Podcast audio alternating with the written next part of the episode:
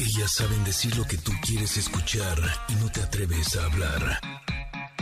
Ingrid y Tamara, en MBS 102.5. Familia hermosa, muy buenos días, feliz inicio de semana. Eh, el día de hoy es 8 de marzo del 2021, eh, Día Internacional de la Mujer día que cada año se vuelve más y más poderoso. El día de hoy nos sumamos a esta conmemoración que nos invita a la reflexión, hablaremos de la lucha feminista y los retos que representa. Queridos Connectors, ¿cómo están? También hablaremos del libro Quemar el Miedo, de la autoría del colectivo chileno Las Tesis, creadoras del himno mundial El Violador Eres Tú, un libro que busca explicar la lucha global de las mujeres por una sociedad más justa. Además, es lunes de deportes con Paco Ánimas y también trae su contribución del papel de las mujeres en el mundo deportivo. ¿Cómo no? Por supuesto, tendremos conexión retro. Recordaremos otro de los himnos feministas mundiales en voz de la gran Aretha Franklin. En el comentarot, hoy estrenamos cartas, escucharemos grandes mujeres que alzan su voz a través de la música. En fin, de verdad que promete ser un gran programa. Todo, todo inspirado y dedicado para ustedes. Así es que comenzamos. Ingrid y Tamara en MBS 102.5. Ingrid y en MBS 102.5. ¿Cómo surgió el Día Internacional de la Mujer? La lucha por lograr la igualdad surgió por primera vez durante la Revolución Francesa en 1789. Las mujeres aclamaban que los pedidos de libertad, igualdad y fraternidad solo estaban dedicados a los hombres. El 8 de marzo de 1857, cientos de mujeres de una fábrica textil de New York realizaron una marcha en contra de los bajos salarios. Para el 8 de marzo de 1908, más de 40.000 costureras industriales de Estados Unidos se declararon en huelga para exigir poder unirse a los sindicatos, mejoras salariales, condiciones de trabajo dignas, una mejor jornada laboral, cese de la explotación infantil. Este hecho terminó en tragedia, ya que un grupo de costureras fueron encerradas por los dueños para evitar que se unieran a la huelga. La fábrica se incendió y 129 mujeres murieron quemadas. Al año siguiente, el 28 de febrero de 1909, se conmemoró por primera vez en Estados Unidos el Día Nacional de la Mujer en honor a la huelga. En 1910, la Internacional Socialista en Copenhague proclamó el Día de la Mujer como homenaje al movimiento en favor de los derechos de la mujer. El 19 de marzo de 1911 tomó lugar por primera vez dicha jornada en Alemania, Austria, Suiza y Dinamarca. Se realizaron mítines a los que asistieron más de un millón de mujeres y hombres. Se exigía el derecho a votar tener una formación y un trabajo, la no discriminación laboral y la posibilidad de ocupar cargos públicos. La lucha por el voto en América tuvo su primer fruto en Uruguay, al aprobar el sufragio femenino el 3 de julio de 1927. Finalizada la Segunda Guerra Mundial, la ONU firmó el primer acuerdo internacional para consagrar la igualdad de derechos entre la mujer y el hombre el Día Internacional de la Mujer se conmemoró por la ONU por primera vez el 8 de marzo de 1975. Esta fecha es el recuerdo de todas las batallas y movimientos que han alzado la voz por la igualdad de la mujer.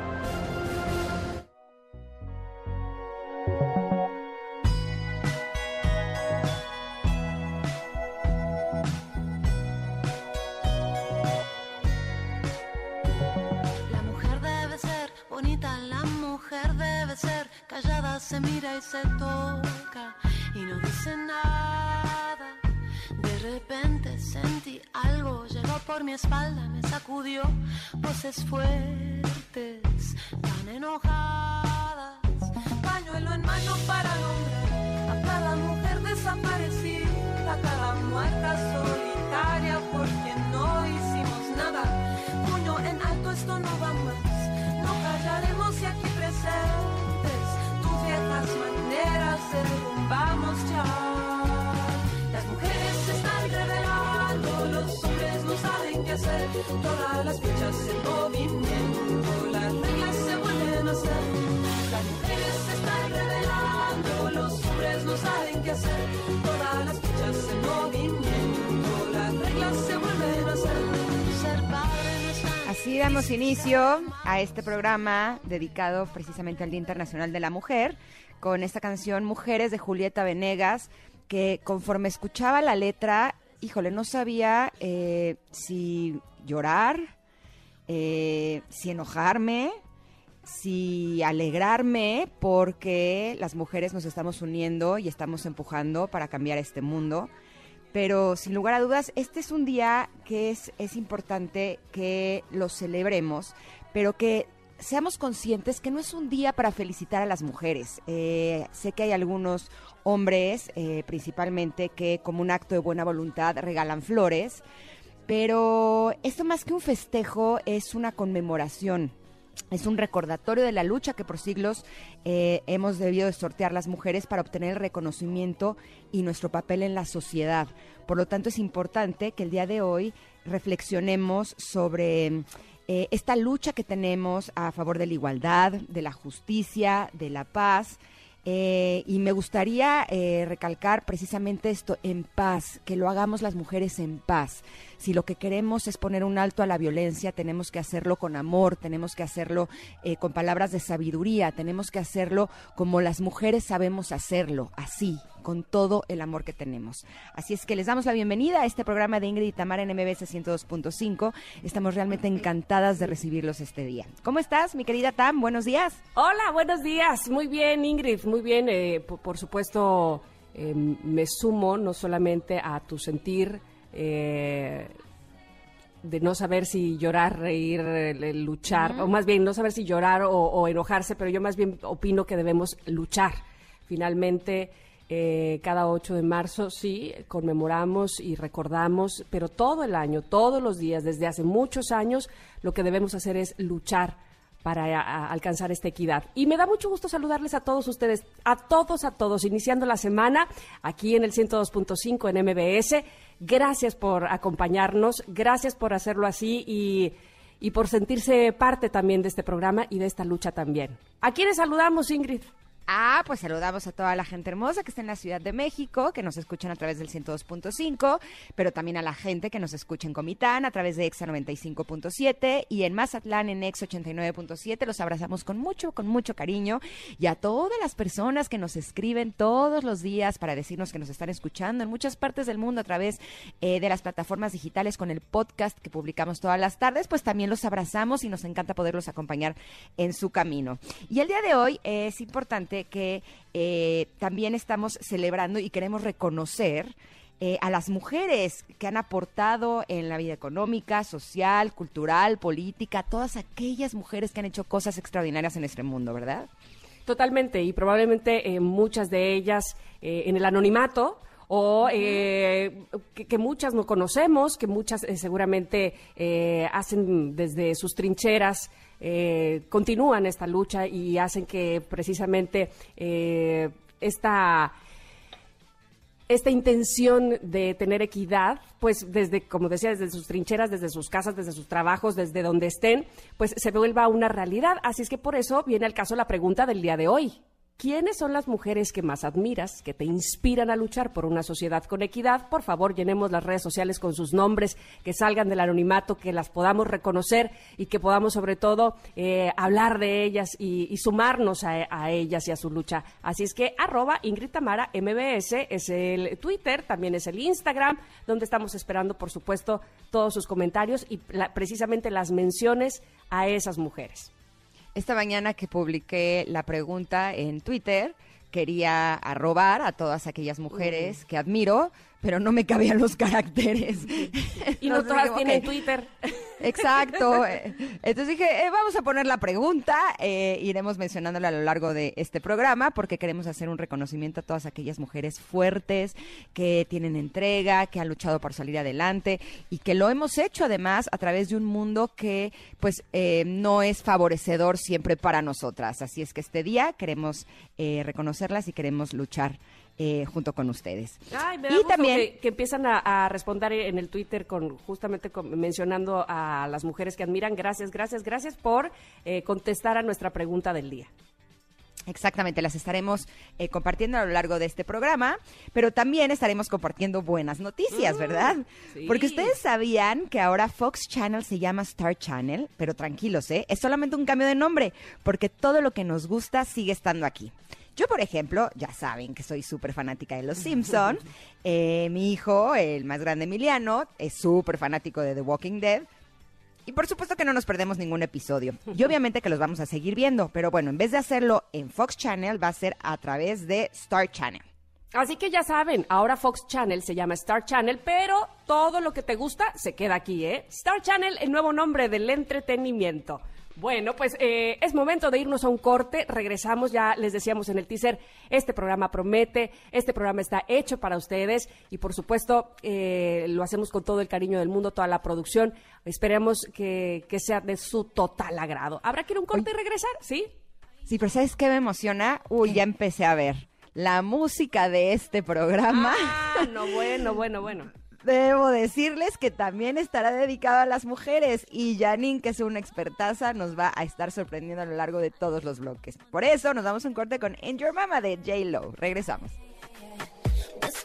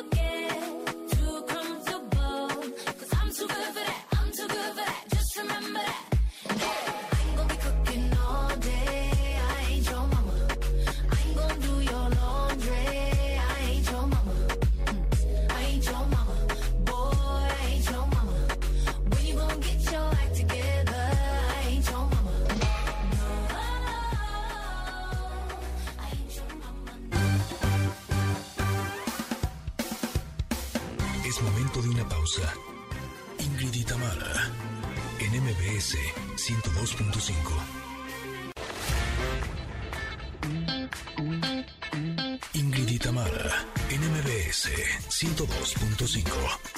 Continuamos.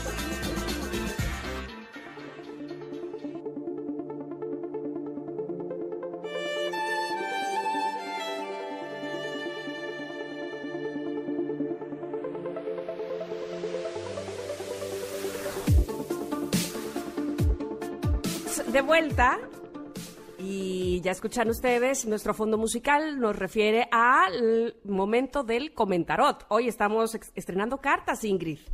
Eh, este mazo se llama The Light Sears Tarot. Eh, es como la visión de luz, digámoslo así. Eh, y les voy a platicar que justamente la carta que nos tocó el día de hoy es muy representativa. ¿Por qué? Porque nada es coincidencia. ¿Por qué? Porque Está cañón. Está impresionante esto, ¿no? en fin, les voy a comentar cómo es eh, la imagen de la carta, el diseño que tiene aquí.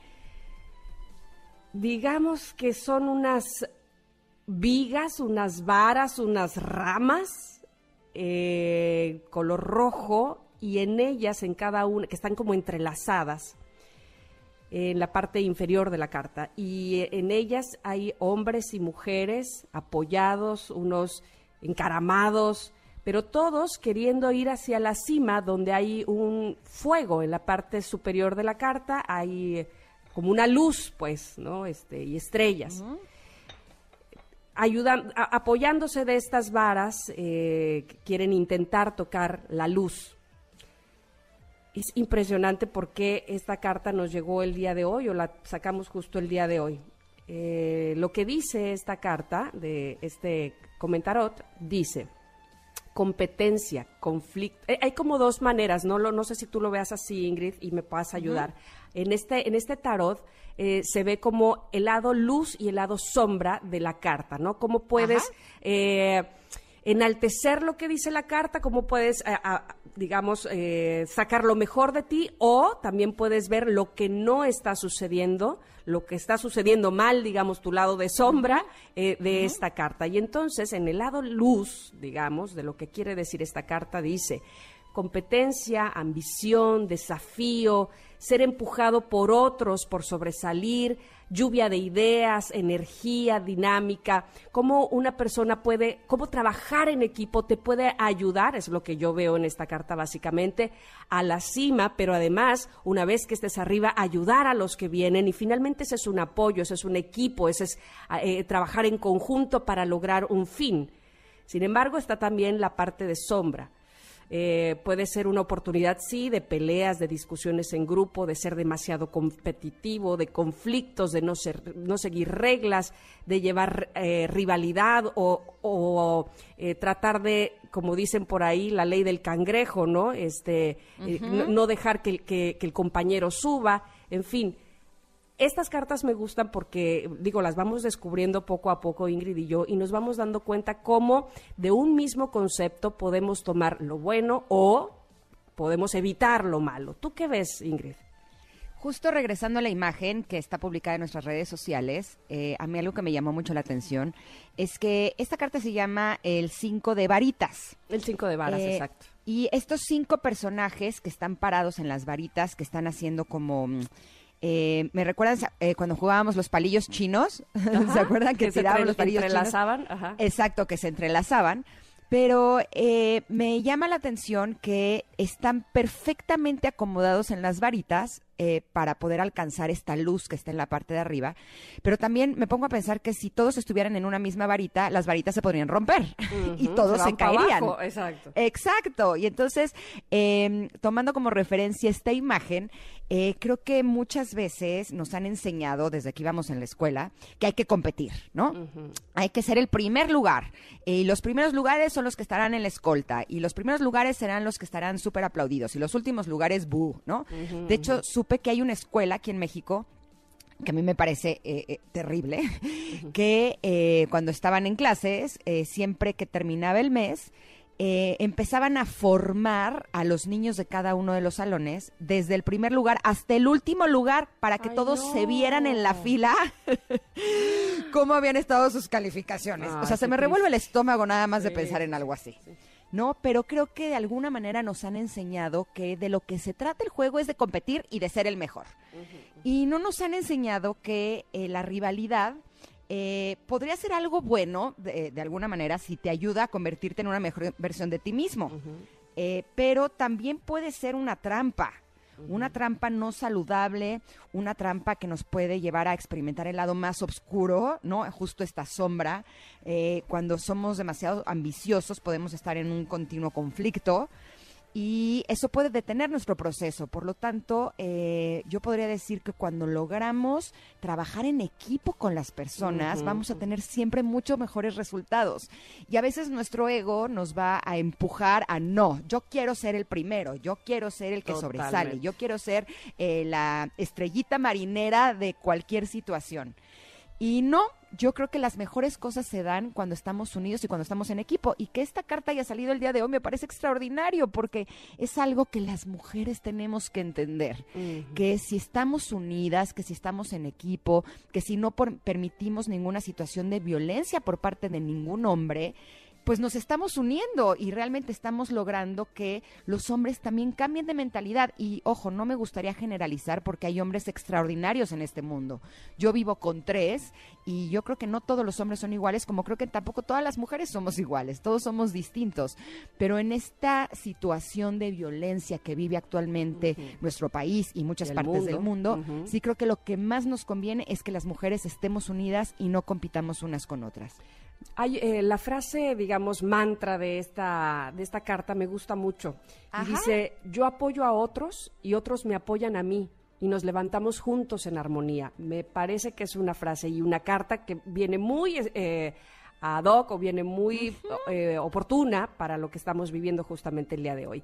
Eh, hay otra parte que dice, eh, si la competencia se vuelve malsana y está experimentando el lado oscuro del conflicto o la ambición, es hora de dar un paso atrás, de retirarse de las energías que están obstaculizando tu progreso e ir con aquellas personas que por el contrario te van a ayudar a subir, te van a motivar, te van a incentivar justamente a que juntos logremos aquello por lo que se lucha, ¿no? Este seguramente te hace, eh, o no- en algún momento, Ingrid, no sé tú, eh, pero yo, por ejemplo, me he encontrado en pequeños círculos donde siento que evidentemente no hay una unión, no hay una eh, no hay un apoyo, que al contrario cada quien lucha por sus propios intereses, que hay un egoísmo y que y que lo que parecía que, era un equipo no lo es, ¿no? Y se desmorona, como bien dices tú, eh, cuando todos estamos como en la misma vara sin ayudarnos, al contrario, de, tratando de ir al principio de esta, de esta fila que también mencionabas,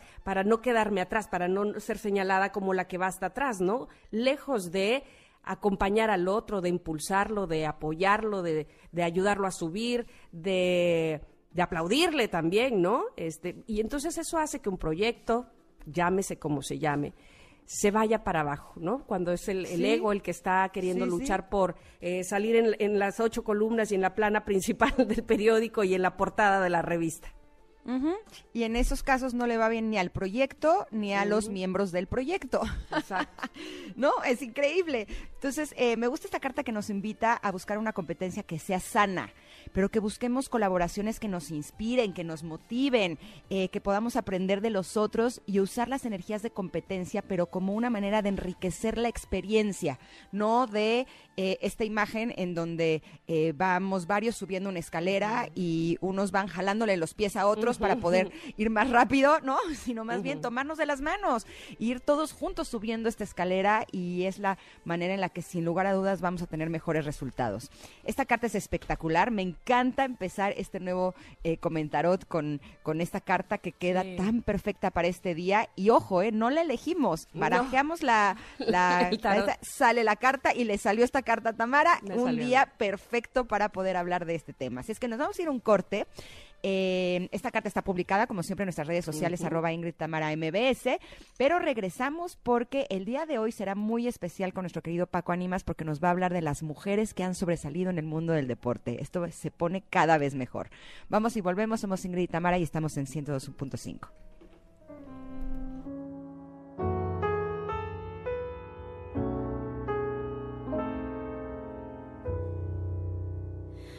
No permanecer y transcurrir, no es perdurar, no es existir, ni honrar la vida. Hay tantas maneras de no ser, tanta conciencia sin saber, adormecida.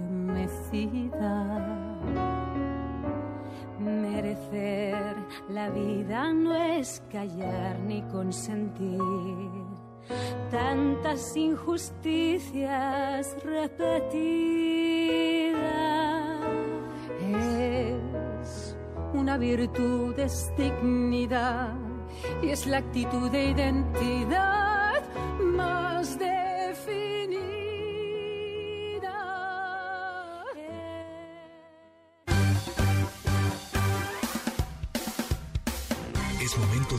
pausa. Ingrid en MBS 102.5.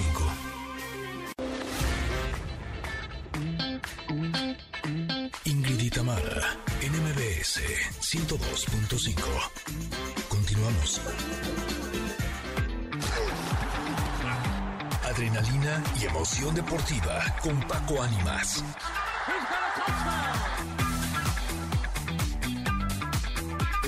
Ya está con nosotros Paco Ánimas en este día tan especial. Me, me emociona muchísimo escucharte, mi querido Paco, porque siempre nos tienes lo mejor del deporte, pero en un día como hoy me emociona todavía un poco más. ¿Cómo estás? Muy buenos días. Hola, Paco. Muy buenos días.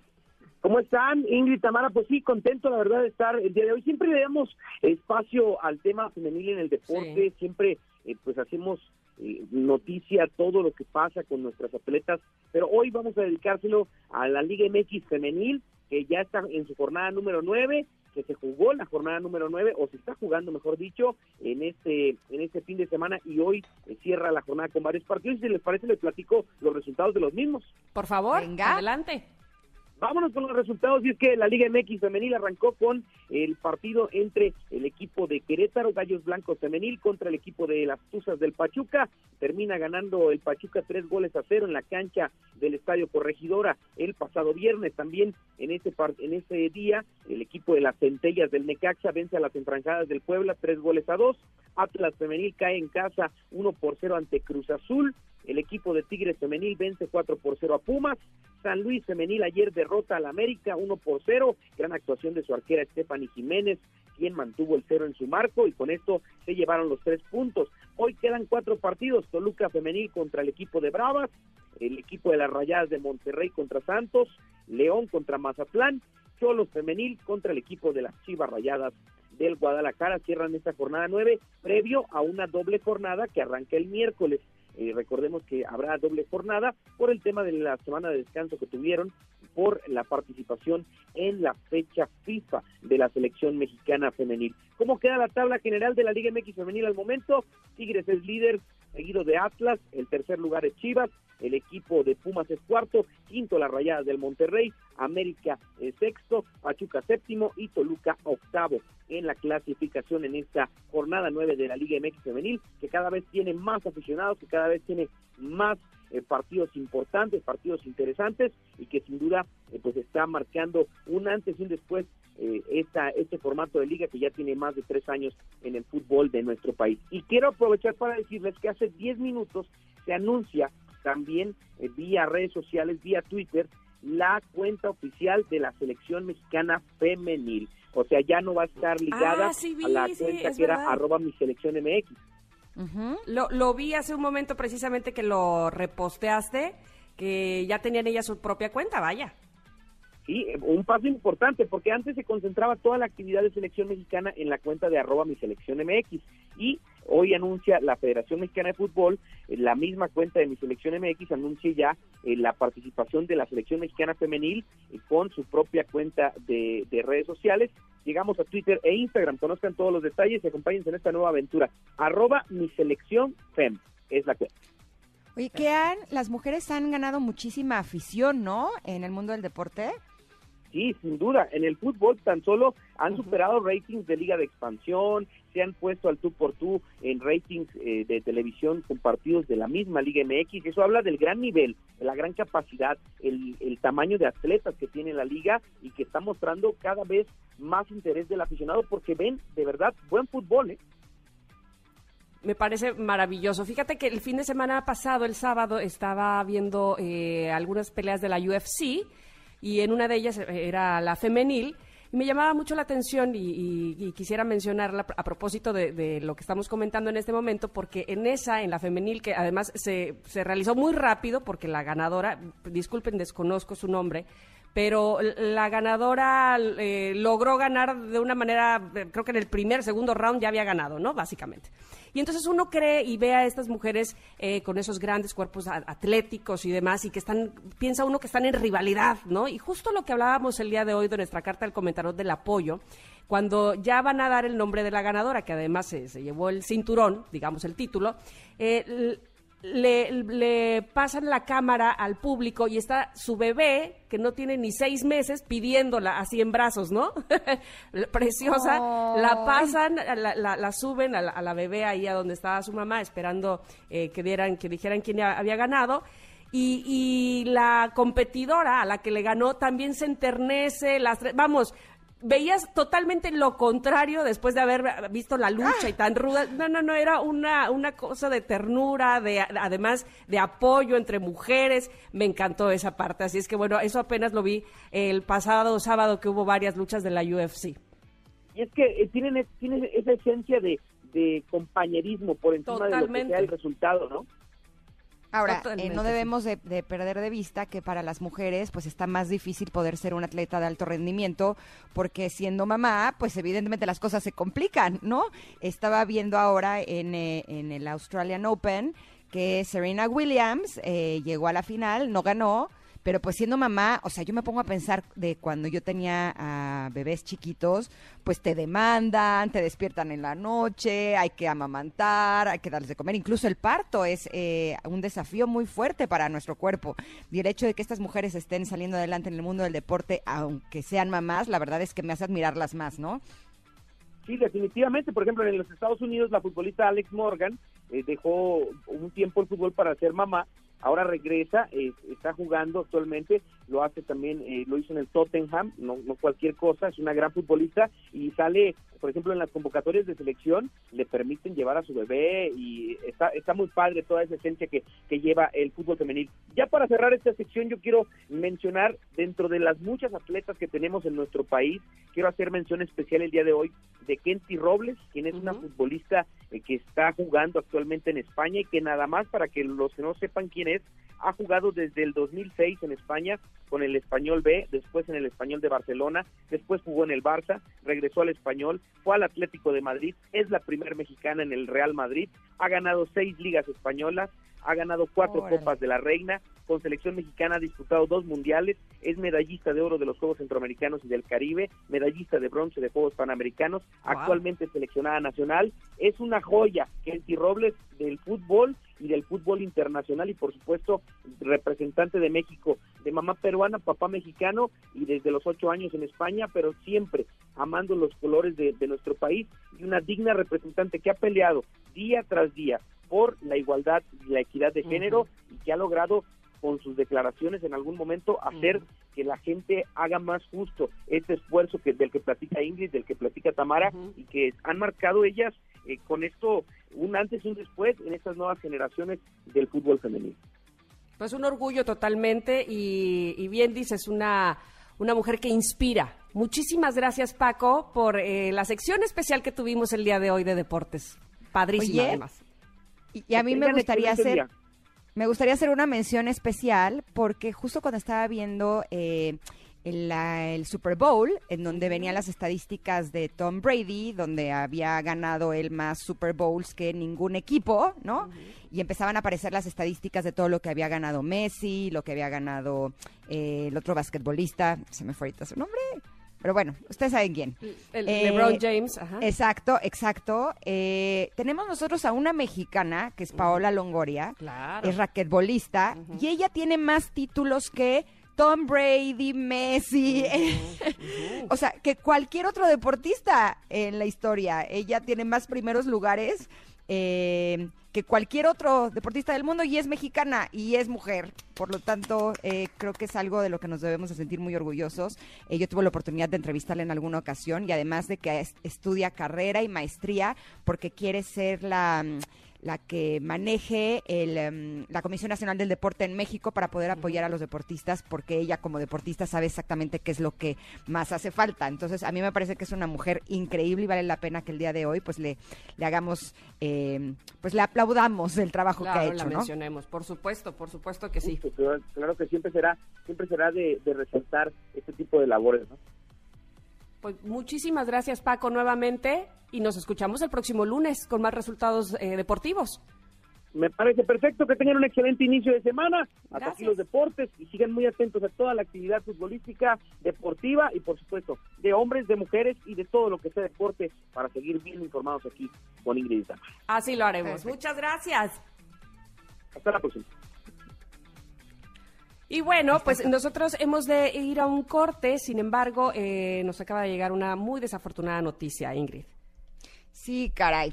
La verdad es que sí es una triste noticia porque Cepillín, el payasito con el que crecimos muchos, eh, que es cantante, cirquero, presentador de televisión, interpretado por Ricardo González Gutiérrez, murió a los 75 años tras ser hospitalizado en el Corporativo Hospital Satélite la semana pasada.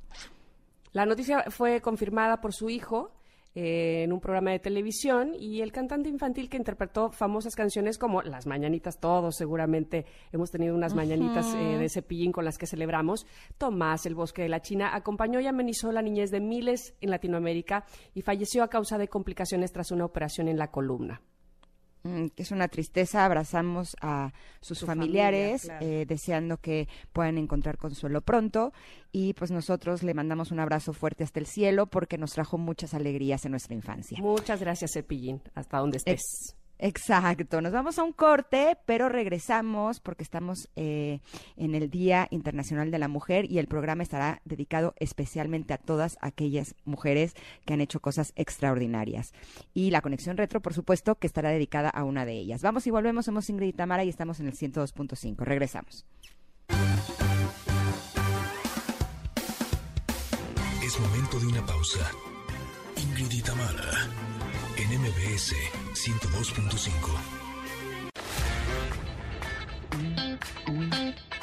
Ingrid y Tamara, en MBS 102.5. Continuamos. Ingrid y Tamara,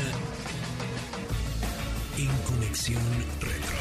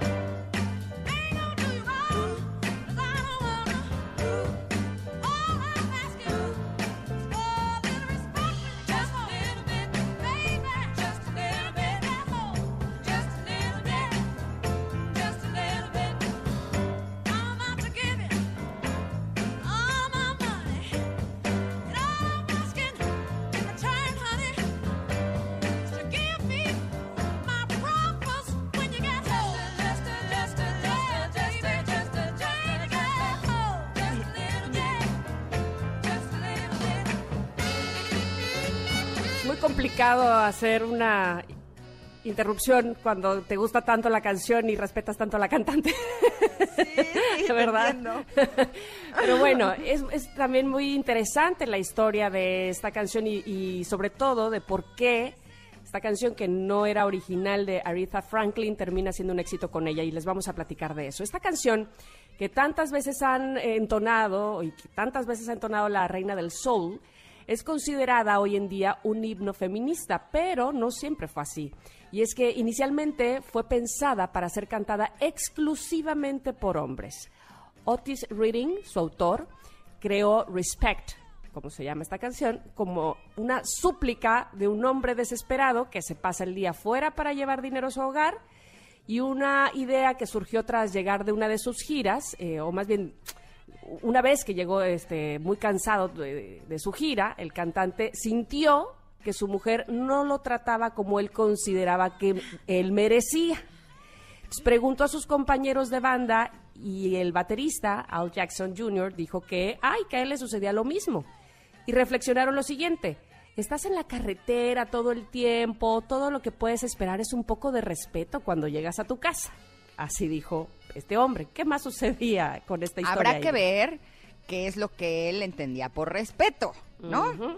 A lo mejor quería llegar a casa y que su mujer se pusiera de tapete y su mujer no lo hizo y él dijo que irrespetuosa, ¿no? Habría que analizar. Pero bueno, resulta que tuvo varias riñas con su mujer y por eso acabó de componer esta canción con, lo, con la que además de publicar a los cuatro vientos su situación en casa, pues hacía, según él, un llamamiento a las mujeres de todo el mundo para que respetasen a su marido. Este tema fue publicado en 1965 en el álbum Otis Blue. Tuvo un éxito eh, moderado, eh, es- más o menos eh, apareció ahí un poco en las listas americanas. Eh, de pronto otras bandas se unieron a esta a esta protesta e hicieron sus nuevas versiones, pero siempre manteniendo la letra y el espíritu original. Pero, en Pero. 1967 la historia cambió, ¿verdad? Así es. En ese año, el 67, su letra cayó en manos de Aretha Franklin y la cantante aceptó versionar la canción, pero a su manera. Proba- Probablemente el hecho de que su matrimonio con su entonces manager Ted White se estuviera yendo al garete fue el que inspiró a la diva a hacer drásticos cambios en la letra, en el tema, pues, y a contestar a su autor original. Aretha le dio la vuelta y decidió poner melodía a las quejas silenciosas de las mujeres de la época. Y No, la historia cambió por completo.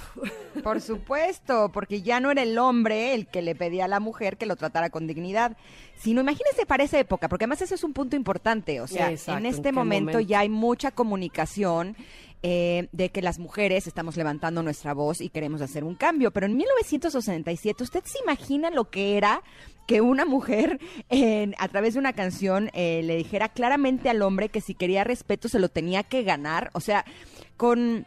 Con esta información a mí se me pone la piel chinita porque sin lugar a dudas me atrevo a decir que yo creo que Aretha Franklin ha sido la voz más espectacular de todos los tiempos en el mundo del soul. Pero que además tuviera estos pantalonzotes para cantar una canción como esta y no solo eso, sino haber dicho, pues yo le voy a cambiar la letra y yo la voy a cantar a mi modo. Híjole, ya si yo era fan de Aretha, ahora soy lo triple. Pero bueno, por si esto fuera poco, resulta que Aretha deletreó claramente la palabra. Por si alguien todavía no había entendido que cambiaba completamente su significado, ella hizo R-E-S-P-E-C-T, o sea, respect. O sea, sí era una llamada de atención por todo lo alto. Totalmente. Y bueno, esta versión de Aretha Franklin se convirtió, como decíamos al principio, en un himno del movimiento feminista. Se le considera una de las mejores canciones de la era del rhythm and blues, ganando dos premios Grammy en 1968 por Best Rhythm and Blues Recording y Best Rhythm and Blues Solo Vocal Performance Fem- Female, y fue incluida también en el Grammy Hall of Fame en 1987. Muy merecido, sin duda alguna. Pero en el 2002, la Biblioteca del Congreso de Estados Unidos honró la versión de Franklin agregándola al Registro Nacional de Grabaciones y fue colocada en el número 5 en la lista de la revista Rolling Stone de las 500 mejores canciones de todos los tiempos. Y esta es la 5, ¿eh? Ojo. También, por supuesto, que se incluyó en la lista de canciones del siglo por la industria discográfica de América y el National Endowment for the Arts todo esto fue en este año. La verdad es que aplauso de pie, ya la amo más. es increíble porque lo hemos comentado en otras ocasiones y yo sí siento que muchos cantantes eh, o muchas personas que escriben, eh, que alzan la voz, eh, siento cariño por ellos. siento que en mi corazón tienen un lugar muy especial. Aretha ya lo tenía por la maravillosa voz con la que eh, siempre interpretó sus canciones. Su música me encanta. Pero ahora que sé la historia de esta canción, también se va a mi lugar número 5, A mi top 5 personal. a mi top 5 personal de las cantantes, de las mejores cantantes de todos los tiempos. Oigan, ¿y qué más pasó en 1967? Bueno, pues comienzan justamente a aparecer grupos de liberación de, de las mujeres en todo Estados Unidos. El 11 de enero de 1967 también en la Ciudad de México ocurre la última nevada de la historia. Qué increíble, Mira, ¿no? Que antes nevaba, es algo que no 67. puedo creer. ¿Qué tal? Y el 5 de febrero, en su carpa cultural en La Reina, cerca de Santiago de Chile, se suicida la cantautora Violeta Parra, a los 49 años, autora del tema, entre otros, Gracias a la Vida, y fue la primera mujer latina en exhibir en el Museo del Louvre su obra, eh, que fue una colección de óleos y esculturas en alambre. ¿Qué tal? Qué contradicción, ¿no? Como Sí. una persona que escribe un tema tan hermoso como Gracias a la vida se suicida. No, es, es algo increíble y es algo muy triste. Pero bueno, también en 1967, ahí vienen los nacimientos. No sé si para ustedes, Connectors, sean incómodos o no, pero ahí les van. Eh, el 7 de octubre eh, de 1967 nació la cantante estadounidense Toni Braxton, también una grande, eh, otra que también tiene un lugar voz, especial en mi corazón. sí, sí. Y el 28 de octubre nace la actriz estadounidense Julia Roberts. El 20 de diciembre nació Eugenia Cauduro, esta bellísima actriz mexicana, que además es mi vecina. Ah, mira. Eh, 23 de diciembre nace la cantante italiana y ex primera dama francesa Carla Bruni. No sé si han tenido oportunidad de escuchar los discos de Carla Bruni. Ahora que hablamos de las cantantes que tienen un lugar muy especial en mi corazón, Carla Bruni sí está en mi top 5. Mira. Valdría la pena que la escuchen porque su música es espléndida. De Oye, hecho, ahí les voy. Les recomiendo que le pongan eh, su música cuando vayan a hacer el amor. Ouch, Así de plano. Ah, Uy, me encanta esa recomendación. van Me encanta. Ahora mismo la estoy Ya- buscando. Ahora sí que de nada. Luego me dan las gracias. Porque las, su voz los va a acompañar de formas espléndidas y van a ver. La cosa se va a poner requete buena. Yo sé lo que les digo. Oye, y, y rápido, antes de, de irnos a corte, ayer, y, y hablando de tu top five y demás, vi un Ajá. video que te recomiendo yo ahora que busques. Ajá. Imagínate esto. Era Tina Turner Ajá. invitando al escenario a Beyoncé. Búscalo, No. porque no solamente cantan que te mueres, sino bailando las dos que, No, te, no, que te revives y mueres otra vez. Así es que... Y las amo a las dos. Eso, en bueno, mi top ten. Impresionantes, impresionantes. Ahora lo voy a buscar y te lo voy a pasar, pero eh, bueno, pues es momento de irnos a un corte. Espero que les haya gustado mucho la historia que tuvimos el día de hoy aquí en nuestra conexión retro. Regresamos con más. Tenemos mucho más. Somos Ingrid y Tamara en MBS en el 102.5.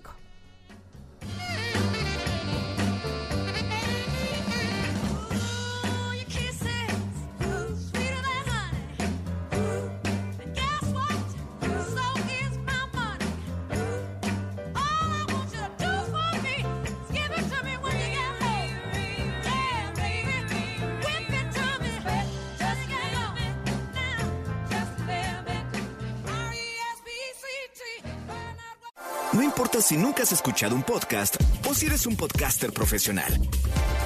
Únete a la comunidad Himalaya. Radio en vivo. Radio en vivo. Contenidos originales y experiencias diseñadas solo para ti. Solo para ti. Himalaya. Descarga gratis la app. Recordamos a la persona que le cantó al bosque de la China y a la gallina Cocowa. Ricardo González Cepillín, nuestro querido payasito de la tele. Odontólogo de profesión. Un día se pintó la cara para no asustar a sus pequeños pacientes, lo que lo llevó a la fama local y después a tener un programa de televisión internacional. Pocos payasos son tan recordados como él. En un bosque de la China, la chinita se perdió. Sus canciones como Tomás, La Feria de Cepillín o su versión de Las Mañanitas aún llenan de alegría las fiestas infantiles. Le agradecemos llevarnos a mundos imposibles gracias a su imaginación y lo recordamos con la gran sonrisa que lo caracterizaba. Descanse en paz. Ricardo González Cepillín. Todo el mundo en esta fiesta se tiene que divertir. Lo que vayamos diciendo le tiene que repetir. Es momento de una pausa.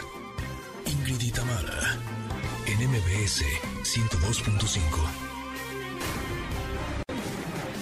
Una identidad que evoluciona. Frecuencia MBS XH MBS 102.5.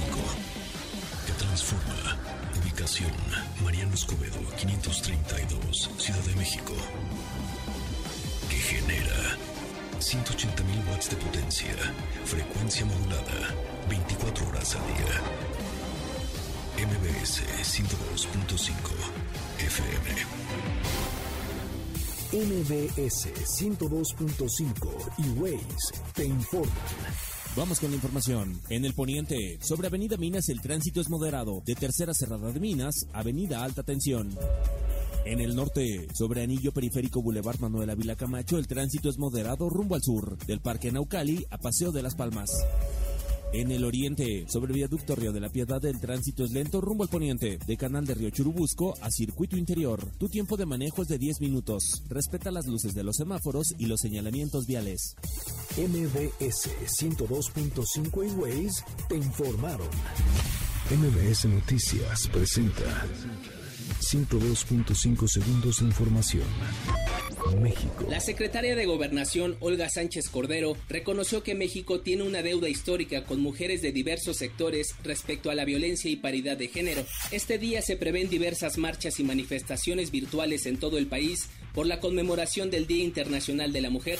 Ante las protestas de mujeres en la capital, las primeras manifestaciones del día fueron impedidas por las vallas metálicas que se colocaron para no permitir el acceso al Zócalo, donde este fin de semana el muro de protección en Palacio Nacional fue transformado en un memorial a víctimas de feminicidio. Minutos después de las 10 de la mañana, el primer grupo de mujeres de la UNTA pudo entrar a manifestarse a la Plaza de la Constitución. Al menos 2.500 mujeres firmaron una carta dirigida al presidente López Obrador en la que piden impulsar un plan de seguridad con perspectiva de género, romper el pacto patriarcal y exigieron un alto a su desdén y a las descalificaciones.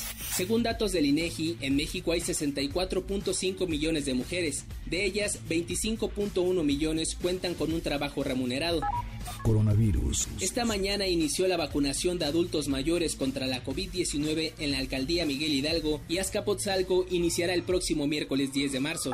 Seguridad. De acuerdo con el reporte diario del Gabinete de Seguridad Federal, ayer fue el día más violento del año al registrarse 103 homicidios dolosos. En lo que va de marzo se han reportado 529 asesinatos. Para evitar contagios de COVID-19, usa cubrebocas y mantén una distancia de metro y medio con los demás. Más información en el micrositio www.mbsnoticias.com diagonal coronavirus.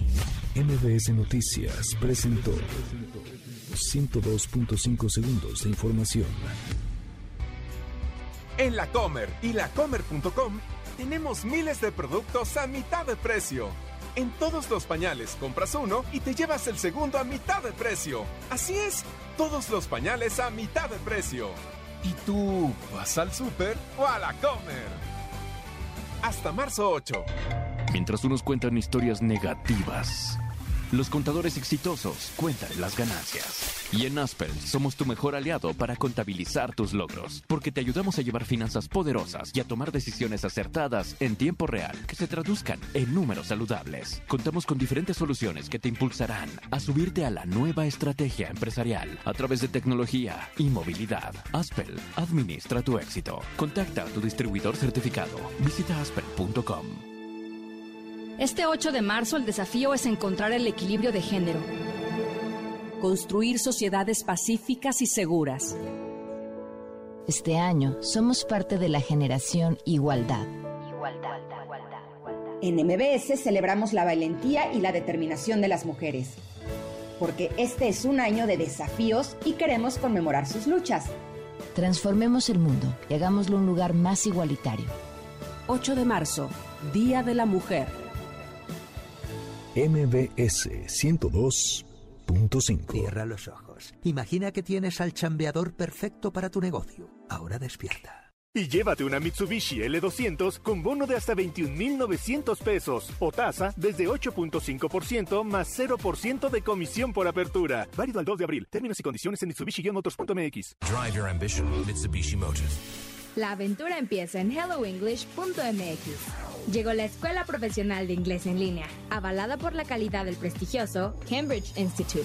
Súbete a esta nueva era y explora un mundo de oportunidades. Decídete y dale la bienvenida al idioma inglés. Programa tus clases cualquier día del año. Nosotros tenemos la ruta, el ritmo lo marcas tú. HelloEnglish.mx abre las puertas en México. Aprovecha nuestra oferta de lanzamiento ingresando a www.helloenglish.mx. HelloEnglish.mx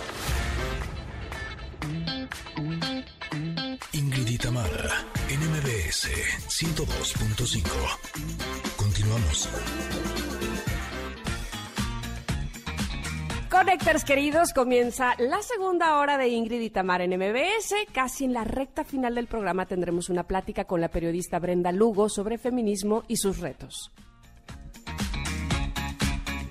Y en unos instantes hablaremos con Karina Macías, gerente del sello no ficción de Editorial Planeta, sobre el libro Quemar el Miedo del colectivo chileno Las Tesis. Así continuamos Ingrid Tamara en MBS 102.5. Ingrid Tamara. En MBS 102.5.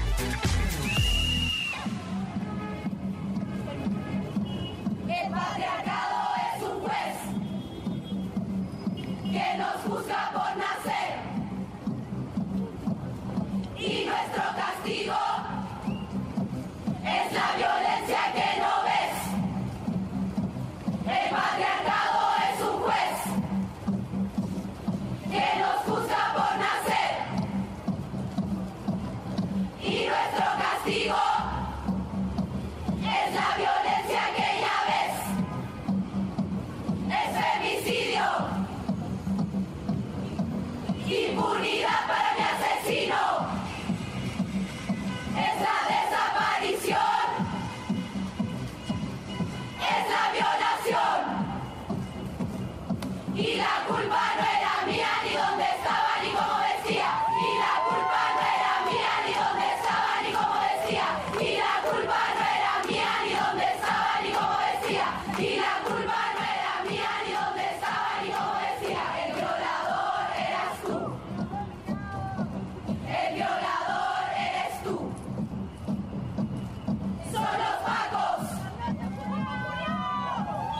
con esta música de fondo, tan representativa, por supuesto, de la conmemoración del día de hoy, recibimos, y nos da mucho gusto hacerlo así, a Karina Macías, gerente del sello No Ficción de Planeta, que hoy precisamente nos va a platicar sobre este manifiesto llamado Quemar el Miedo. Bienvenida, Karina, ¿cómo estás? Hola, ¿qué tal? Mucho gusto y muchas gracias por la invitación. Al contrario, nos honra que estés con nosotras. Eh, este manifiesto del colectivo Las Tesis, publicado por Editorial Planeta. Pero a mí me gustaría, Karina, si así me lo permites, que iniciemos esta plática primero eh, hablando sobre las tesis. ¿Quiénes son las tesis? Sí, así es. Mira, las tesis, además de ser las autoras de este manifiesto, Quemar el Miedo, son un colectivo feminista que, bueno, dio la vuelta al mundo desde hace ya tiempo porque hicieron una performance eh, llamado Un violador en tu camino, que justo es eh, lo que pusieron antes de la entrevista, y que pues eh, hizo mucho eco y mucha mella en todo el mundo, no solamente porque es una gran pieza artística, sino porque todos los coros y todas las líneas que tiene la performance replican en las mujeres en el mundo. La situación que estamos viviendo eh, no es particularmente de las chilenas, sino pues de las mujeres en general. Eh, tanto así que pues ellas fueron seleccionadas como una de las 100 personalidades más influyentes el año pasado por la revista Time, justo por su trabajo, ¿no? Totalmente. ¿Y cómo es que se acercan a ustedes o ustedes a ellas eh, para poder presentarnos este manifiesto llamado Quemar el Miedo? Pues mira, ellas ya tenían intención de llevar parte de su trabajo en formato escrito, porque como, como les platico, pues su, su trabajo es más performático, mucho más en las calles, eh, a través de, de estas puestas eh, escénicas. Pero bueno, también tenían intención de que pudiera circular parte de sus pensamientos y sobre todo como de su influencia teórica en un libro. Y surge entonces una reunión con nuestro director editorial Gabriel Sandoval en Chile. Y a partir de ahí de, de ese punto pues comenzamos toda toda la travesía de construir un libro y de poder llevar la, los pensamientos de las tesis a este, a este manifiesto. Totalmente interesante. Voy a leer eh, el índice a manera de que nos vayamos introduciendo un poco justamente a lo que sucede o, lo más que podamos eh, en cada uno de los eh, capítulos o de las partes de este libro. En el índice dice, la parte uno se llama Nos roban todo menos la rabia. Eh, la segunda parte es patriarcado y capital, es alianza criminal. El tres, mi cuerpo no será más el sostén capitalista. Cuatro, juntas abortamos. El cinco, bajo el disfraz del amor. El seis, el potencial transformador del performance. El siete, el estado opresor. Eh, es, de esto, digamos, a grandes rasgos, se compone todo este manifiesto. Sí, así es.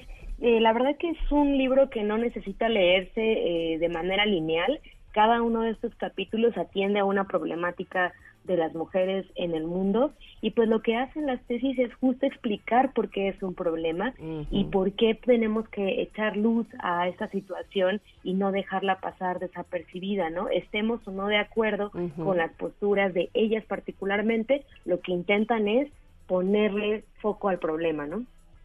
Eso, eso es eh, realmente importante, interesante, porque decíamos eh, hace unos días qué importante es comprender la lucha, primero, primero, ¿no? Desde el inicio, saber de qué estamos hablando y por qué estamos luchando. Y ellas lo explican así, bajo evidentemente su, su perspectiva y su punto de vista y, y, lo que han pasado, porque lo que leemos aquí es todo bajo sus propias experiencias.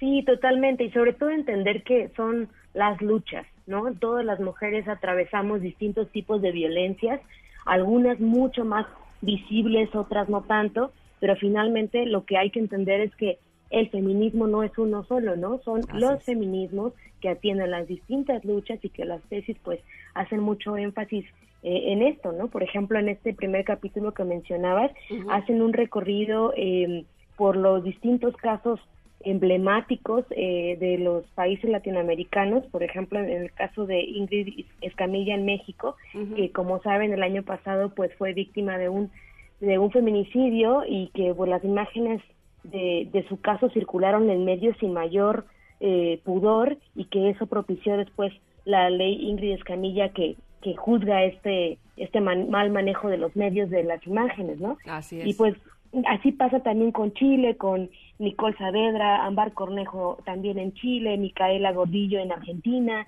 Vaya, no es una lucha de una sola persona o de un solo colectivo y hoy más que nunca pues a todos nos nos nos eh, toca este discurso y nos hace empatizar con las grandes luchas feministas, ¿no? Perfecto. Estaba por, precisamente mi compañera Ingrid Coronado que se le había ido la luz y no podía estar eh, dentro de la entrevista. Creo que ya estás de regreso. Ingrid, ¿estás ahí? ¿Ahí me, ahí me escuchan? Ahí estás. No, te, no, no, no estabas, pero ahora ah, estás. exacto. Se fue la luz y me quedé sin señal, pero aquí estoy.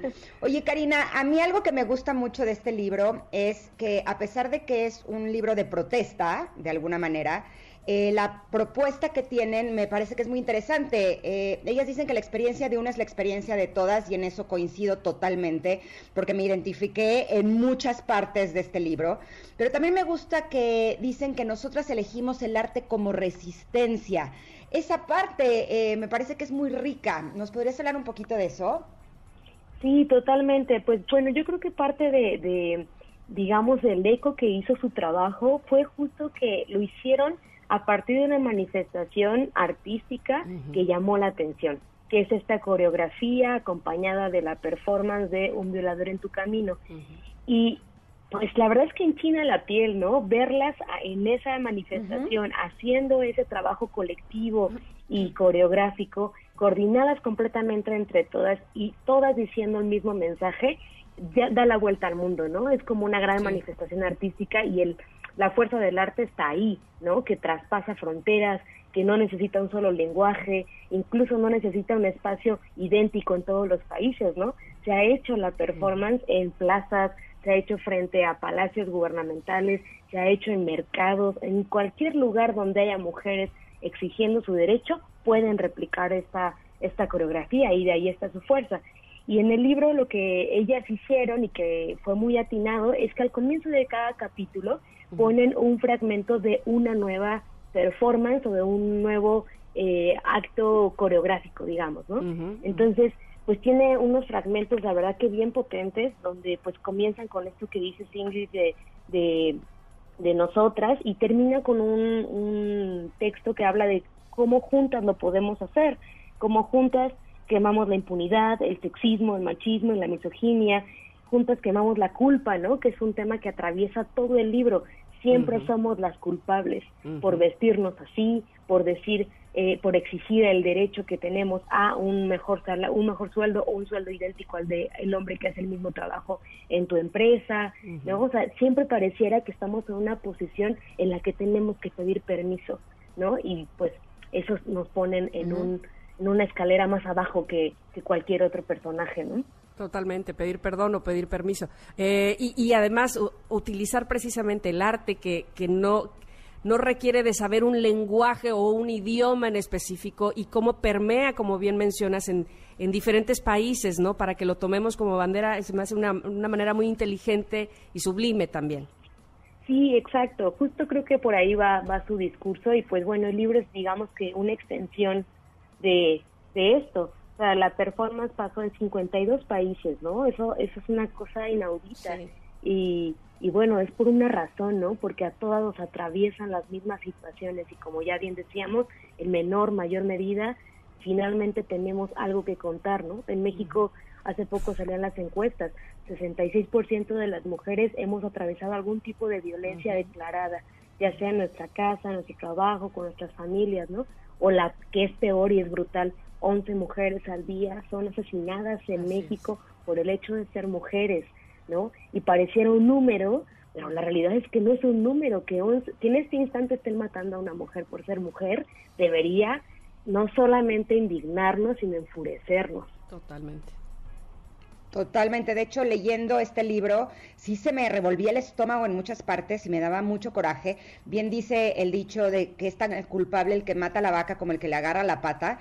Y la pregunta que, exponen ahí de por qué casi todas las mujeres que conoces han sido víctimas de abuso y los hombres no conocen a ningún abusador, ¿no? Claro, o, sea, eh, o sea, creo que tenemos como muchos tipos de abusadores. El abusador, pero también él o la que encubre a sus amigos abusadores. Y creo que sí es importante que las mujeres seamos conscientes que no tenemos por qué ser víctimas de abuso por parte de absolutamente nadie, ¿no? Sí, totalmente. O sea, ¿a quién no le ha pasado que estamos en chat de WhatsApp, grupos de amigos, amigas, y que de pronto a alguien, algún amigo le parece gracioso mandar una nude o de hacer algún comentario misógino o burlarse de alguna compañera del trabajo, ¿no? O sea, ese tipo de cosas que, que uno podría decir, ah, bueno, no lo dije yo. Pues no, pero al final eres cómplice de eso porque estás Apoyas, aceptando que alguien más lo diga, ¿no? Entonces, vaya, es una complicidad que pues que es histórica y que poco a poco nos vamos dando cuenta, ¿no? No nacimos siendo feministas, no nacimos entendiendo esta lucha Así y es. pues justo las tesis lo que dicen es quitemos de la venda al problema y quitémonos la venda a nosotros, ¿no? Y ahí comenzar a ver actitudes incluso de nosotras mismas que podemos caer como en este mismo patrón misógino o machista, ¿no?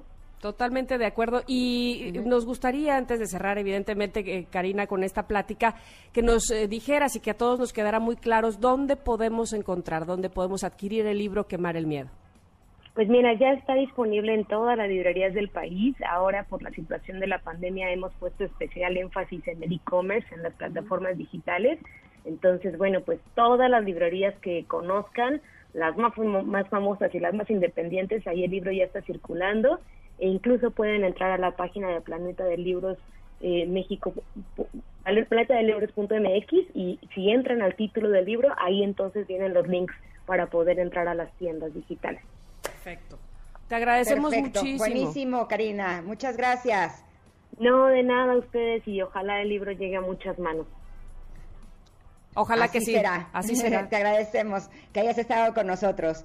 Oigan, tenemos Casa Yemna, un programa eh, muy, muy rico, por lo tanto nos vamos a ir a un corte y regresamos también con una de esas mujeres que seguramente les van a tocar el corazón porque les va a inspirar todo lo que tiene para decirnos. Somos Ingrid y Tamara y estamos en el 102.5. Regresamos. tienen miedo porque no tenemos miedo. Nos tienen miedo porque no tenemos miedo. Nos tienen miedo porque no tenemos miedo. Nos tienen miedo porque no tenemos miedo. Nos tienen miedo porque no tenemos miedo. Porque no tenemos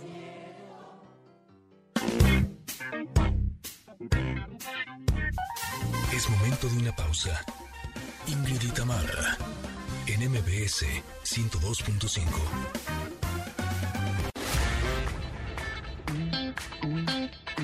Ingrid y Tamara, en MBS 102.5. Continuamos.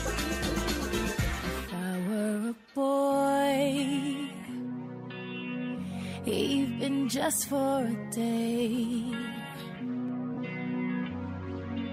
I'd roll out of bed in the morning and throw on what I wanted and go. Drink beer with the guys and chase after girls. I kick it with who I wanted, and I never get confronted for it. Cause they stick up for me. If I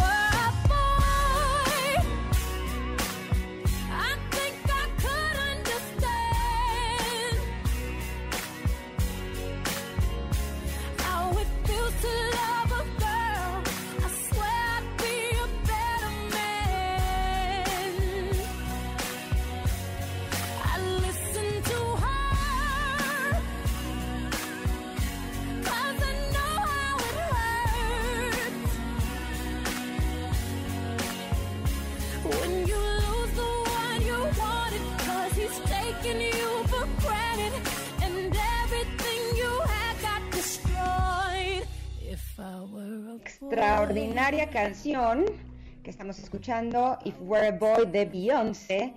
Y qué mejor manera para presentar a nuestra siguiente invitada. Les voy a platicar un poquito eh, ella quién es. Se trata de Paulina Ruiz Lang, es gerente de comunicación de Mars Wrigley Latinoamérica. Ella es una profesionista que a nivel eh, laboral, ha hecho cosas realmente extraordinarias en esta compañía, pero algo que me gusta mucho es que ha logrado equilibrar sus actividades para distribuirlas entre lo que le apasiona hacer, que es su trabajo en esta compañía, y el amor de su vida, que es su familia. Por eso, en un día como hoy, nos da muchísimo gusto darle la bienvenida a Paulina Ruiz Lang. ¿Cómo estás, Paulina? Buenos días. Hola. Hola Ingrid, hola Tamara, muy buenos días y muy emocionada de estar hoy en su programa. Estamos súper contentas, Paulina, porque hemos estado hablando en este Día Internacional de la Mujer eh, de un tema que es bien importante, que es la brecha de género. eh, que estamos pidiendo todas las mujeres. Y por eso nos gustaría empezar eh, con que tú pudieras compartirnos cuáles han sido los retos a los que tú te has enfrentado en tu vida laboral para poder compaginar entre el trabajo y tu familia. Muchas gracias Ingrid. Eh, pues lo dices muy bien, creo que todas las mujeres eh, nos enfrentamos a retos, lo dijo Karina en la entrevista hace rato, todas tenemos una experiencia, una historia que compartir y justo en Mars, que es en la empresa que yo trabajo, estamos eh, con una campaña que se llama Mi Voz Escucha, que busca entender eh, qué es lo que necesitamos todas las mujeres para alcanzar nuestro máximo potencial. Y contestando a tu pregunta, pues me presentaste bien y un reto bien importante es ese balance de vida creo que a muchas de las mujeres que además somos mamás, eh, pues se nos complica a veces este balance y el sentir que si lo hacemos muy bien en el trabajo, eh, quizá no lo estamos haciendo tan bien Ujú. en casa o que si queremos enfocarnos mucho más en casa, eh, quizá descuidamos lo que es nuestra pasión, eh, que puede ser nuestro trabajo o, o alguno de nuestros eh, intereses, ¿no? Entonces, ese balance ha sido lo que para mí ha sido un reto muy interesante y pues que sigo todos los días en ese, en ese camino de, de lograrlo. Qué bueno, Paulina, te saludo. Dinos tú, respóndenos tú, nos gustaría y nos interesa mucho saber qué crees que, que deba cambiar justamente eh, para que las mujeres alcancemos nuestro máximo potencial, porque además eh, he sabido y escuchado de muchas otras que se han sumado a contestar esta pregunta, pero ¿cuál, cuál para ti sería la respuesta? Muchas gracias, Tamara. Sí, antes de contestarte, agradezco a ti y a Ingrid, que sé que ya entraron a nuestra plataforma y ya sumaron su voz, ya contestaron así muy activas en redes sociales. Así es que, en verdad, de corazón, mil gracias. Cada voz hace una diferencia. Y en lo personal, yo también ya ingresé y, y ya contesté. Y creo que lo que debe cambiar es la actitud que tenemos las mujeres hacia las mujeres. Me parece que las mujeres somos sumamente severas con nosotras mismas y con otras mujeres. ¿No? Podemos convertirnos en nuestras peores críticas, incluso nuestras enemigas. Y estoy convencida que esto es lo que necesita cambiar. Imaginen lo poderoso que es que nos reconozcamos entre nosotros, que aplaudamos nuestros logros y que nos ayudemos a crecer. Entonces, eh, creo que eso es lo que a mí me gustaría ver, mucho más empatía entre nosotras, mucho más unión, mucho más apoyo y menos crítica.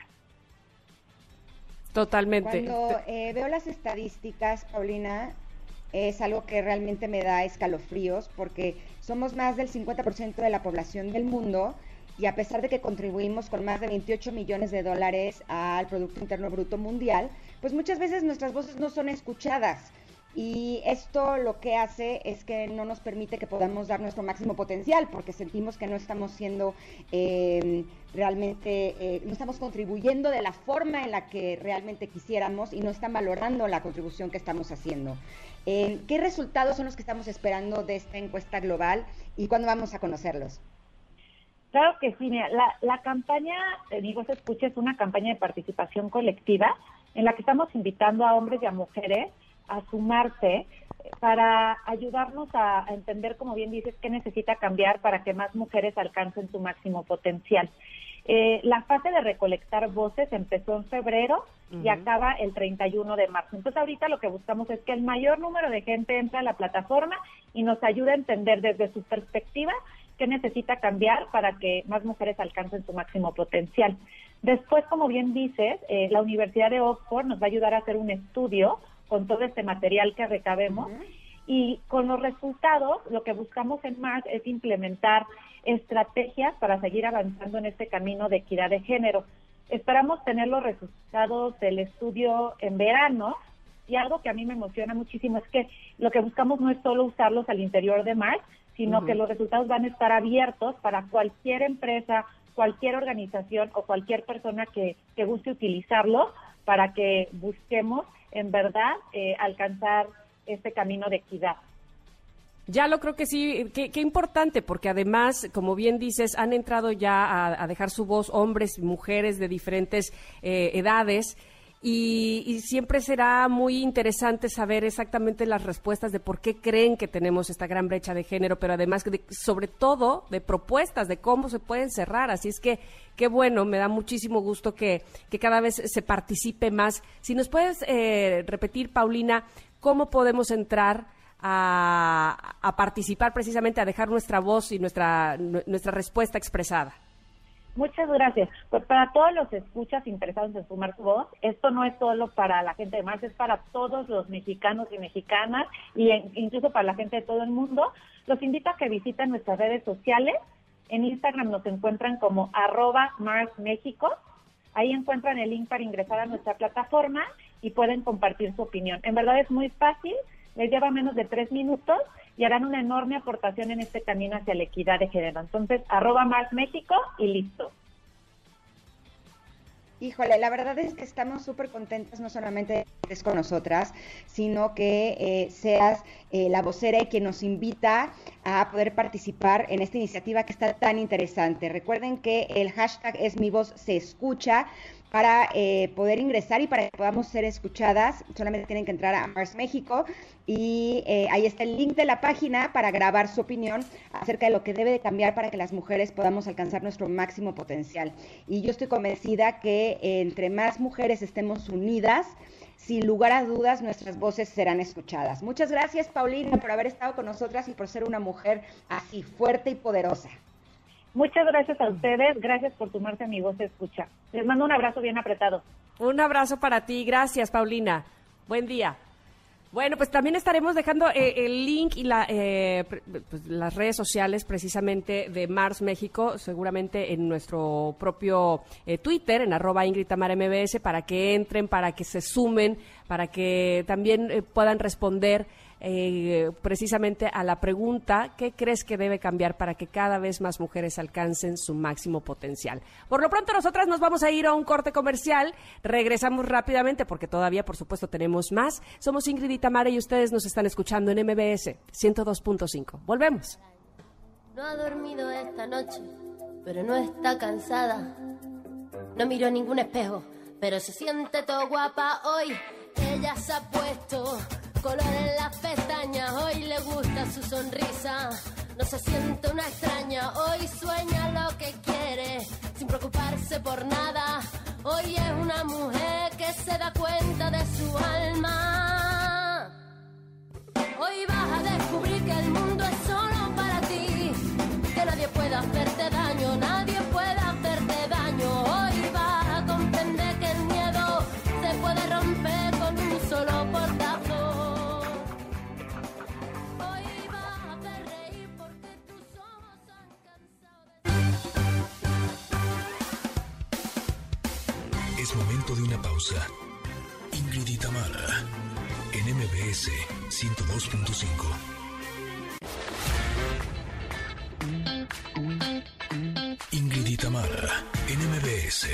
102.5.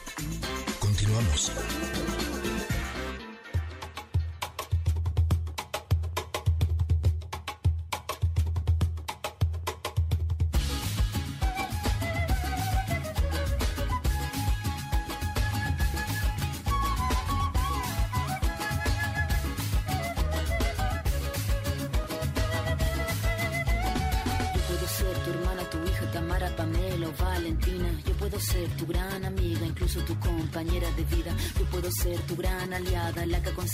Estamos de regreso en Ingrid y Tamara en MBS. Me da muchísimo gusto el día de hoy tener eh, a una persona totalmente inmersa, pero además que nos va a explicar bien a bien por qué es tan importante por qué desde hace algún tiempo, eh, por fortuna, en México, en nuestro país, nos ha, tomado relevancia la fecha, el día de hoy precisamente, el 8 de marzo. Brenda Lugo, ¿cómo estás? Bienvenida. Hola, muy bien, muchas gracias. Gracias por invitarme a, su programa. Estoy muy contenta de estar aquí.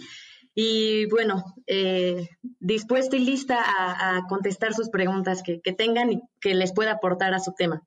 Seguramente mucho, mucho puedes aportarnos porque decía yo hace un momento la relevancia que ha tomado el 8 de marzo eh, a medida que han pasado los años y que evidentemente en México el Día de la Mujer ahora o de un tiempo para acá se toma de otra manera. Aún todavía quedan eh, personas que no lo tienen muy claro, que todavía dudan en qué se debe de hacer este día y que yo quisiera que ahora sí, como decimos, desde agarró y dijo, nos expliques exactamente qué debemos eh, conmemorar o qué debemos concientizar el 8 de marzo de cada año. Claro, bueno, pues eh, para empezar, como sabemos, eh, el feminismo eh, no es algo nuevo, ha estado este, ya desde hace muchos años en el mundo y en México, pero tienen, tienen razón en algo, el feminismo ha tomado mucha fuerza en los últimos años, en México en especial, por, por una cosa que es cómo se ha desatado la violencia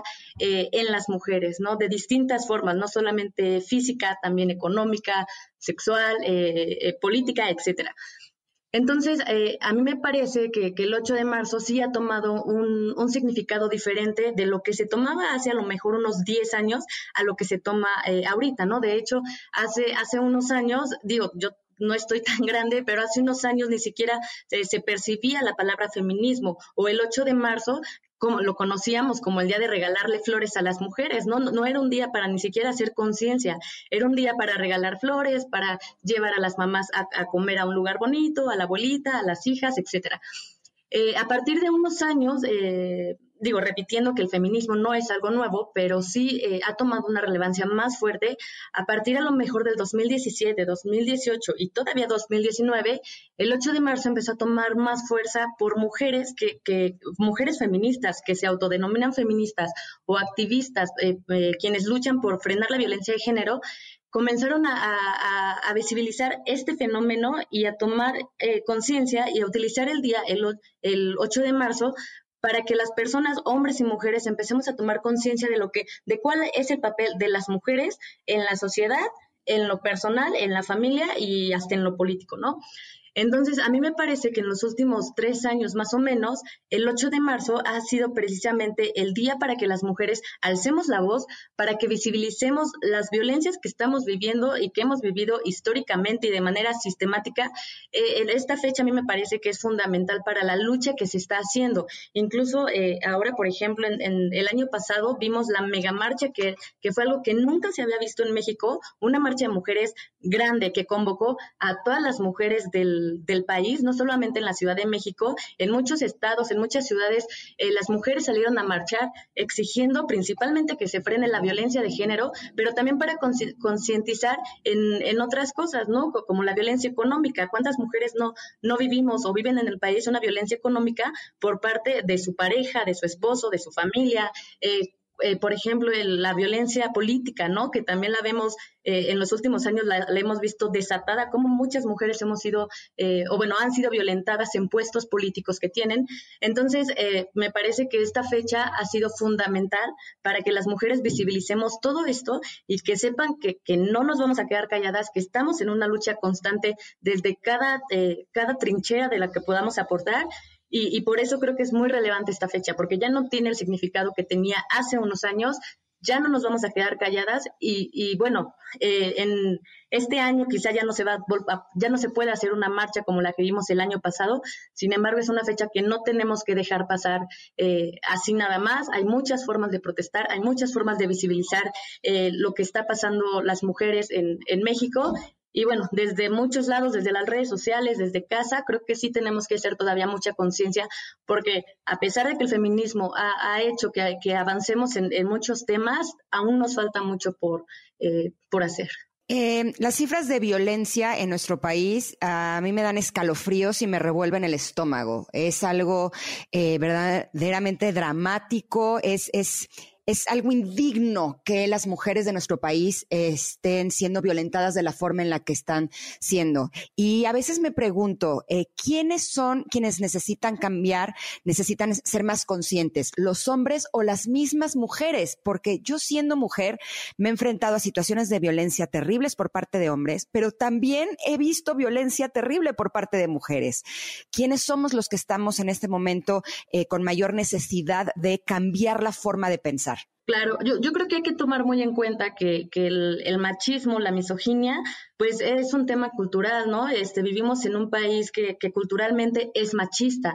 Entonces, uh -huh. eh, a los hombres como a las mujeres se nos educa en el machismo, a todas y a todos. No, las mujeres no, no nos salvamos de ser muchas veces este, machistas o tener también posturas o, o acciones misóginas. Entonces, eh, a mí me parece que, que esta lucha tendría que ser de todas y de todos. Es cierto que, que el feminismo se ha dicho que es una lucha de las mujeres, pero el tema para erradicar la violencia de género, que, que es empezar por, por cambiar la cultura, que muchas veces decimos, no, ay, pues es que ya es la cultura del mexicano, de la mexicana. No, o sea, no porque sea cultura. Así son. Bien. Ajá, exacto. Es que pues así es la vida, ¿no? Es, es, esto les tocó, entonces, no porque sea una cultura está bien, ni para los hombres ni para las mujeres. A mí me parece que es una lucha que todos y todas tendríamos que estar haciendo, eh, tanto hombres como mujeres, los hombres desde, o sea, eh, de una forma y desde lo que, de las violencias que ellos ejercen, y las mujeres también buscar y concientizar cuál ha sido nuestro papel y cómo se nos ha minimizado e invisibilizado en distintas este, partes, en lo social, en lo económico, en lo político, y a partir de ahí las mujeres también hacer conciencia y ver qué vamos a hacer para arreglar este problema, ¿no? Porque sí creo que es un problema de todas, de todos, y, que, y todos desde una una trinchera, desde una postura, creo que podemos hacer mucho. A mí me parece que eh, para luchar por algo hay que comprender los motivos de la lucha. Y ya lo mencionabas tú y lo mencionaba Ingrid, muchas veces eh, este asunto cultural no nos hace ni siquiera ver cuáles son esos motivos de lucha. Tenemos conceptos muy equivocados, como que el machismo es de hombres, como que el feminismo es de mujeres. ¿Sí me explico? Y, y, no, y nos ciega totalmente comprender cuáles son nuestros motivos de lucha y que evidentemente esta equidad de género nos corresponde. Eh, tenemos una corresponsabilidad todos, hombres y mujeres, seres humanos, pues. ¿Cómo podríamos hacer precisamente para quitarnos estos estigmas o para ir más allá o para hacer o para conocer todos cuáles son nuestros motivos de lucha. A mí me parece que esto que hacemos cada 8 de marzo y que evidentemente tiene sus ecos durante todo el año son, es muy importante para que sepamos que el machismo no se trata de hombres, el feminismo no se trata de mujeres eh, alegando nada más porque sí, sino que sepamos de fondo cuáles son nuestros motivos para luchar. Claro, yo, yo, yo sí creo que sigue habiendo muchísima criminalización al movimiento feminista, a la lucha que hemos hecho las mujeres. Entonces, esta criminal, criminalización eh, viene de que a los hombres obviamente les molesta porque estamos tocando los intereses de los hombres, estamos visibilizando el, el privilegio en el que han vivido toda su vida por ser, por ser hombres o por una cuestión de género. Entonces, creo que lo que lo que eh, lo que nos va a llevar a esta deconstrucción no como se dice ahora es este aprendiendo este leyendo aprendiendo conociendo pero sobre todo identificar en el tema de las mujeres creo que es muy importante que, que identifiquemos las formas de violencia que se hacen hacia nosotras. Si nosotros no, empe no empezamos por reconocer que, que somos o que hemos sido sistemáticamente violentadas no vamos a poder cambiar nuestra mentalidad. Y en el tema de los hombres igual si ellos no conocen no hacen aceptan y no aprenden que históricamente también se les ha dado un privilegio por el simplemente de ser hombres, si no lo aceptan, que es más complicado, ¿no? Porque es, es, muy complicado siempre ver que estamos en una posición privilegiada.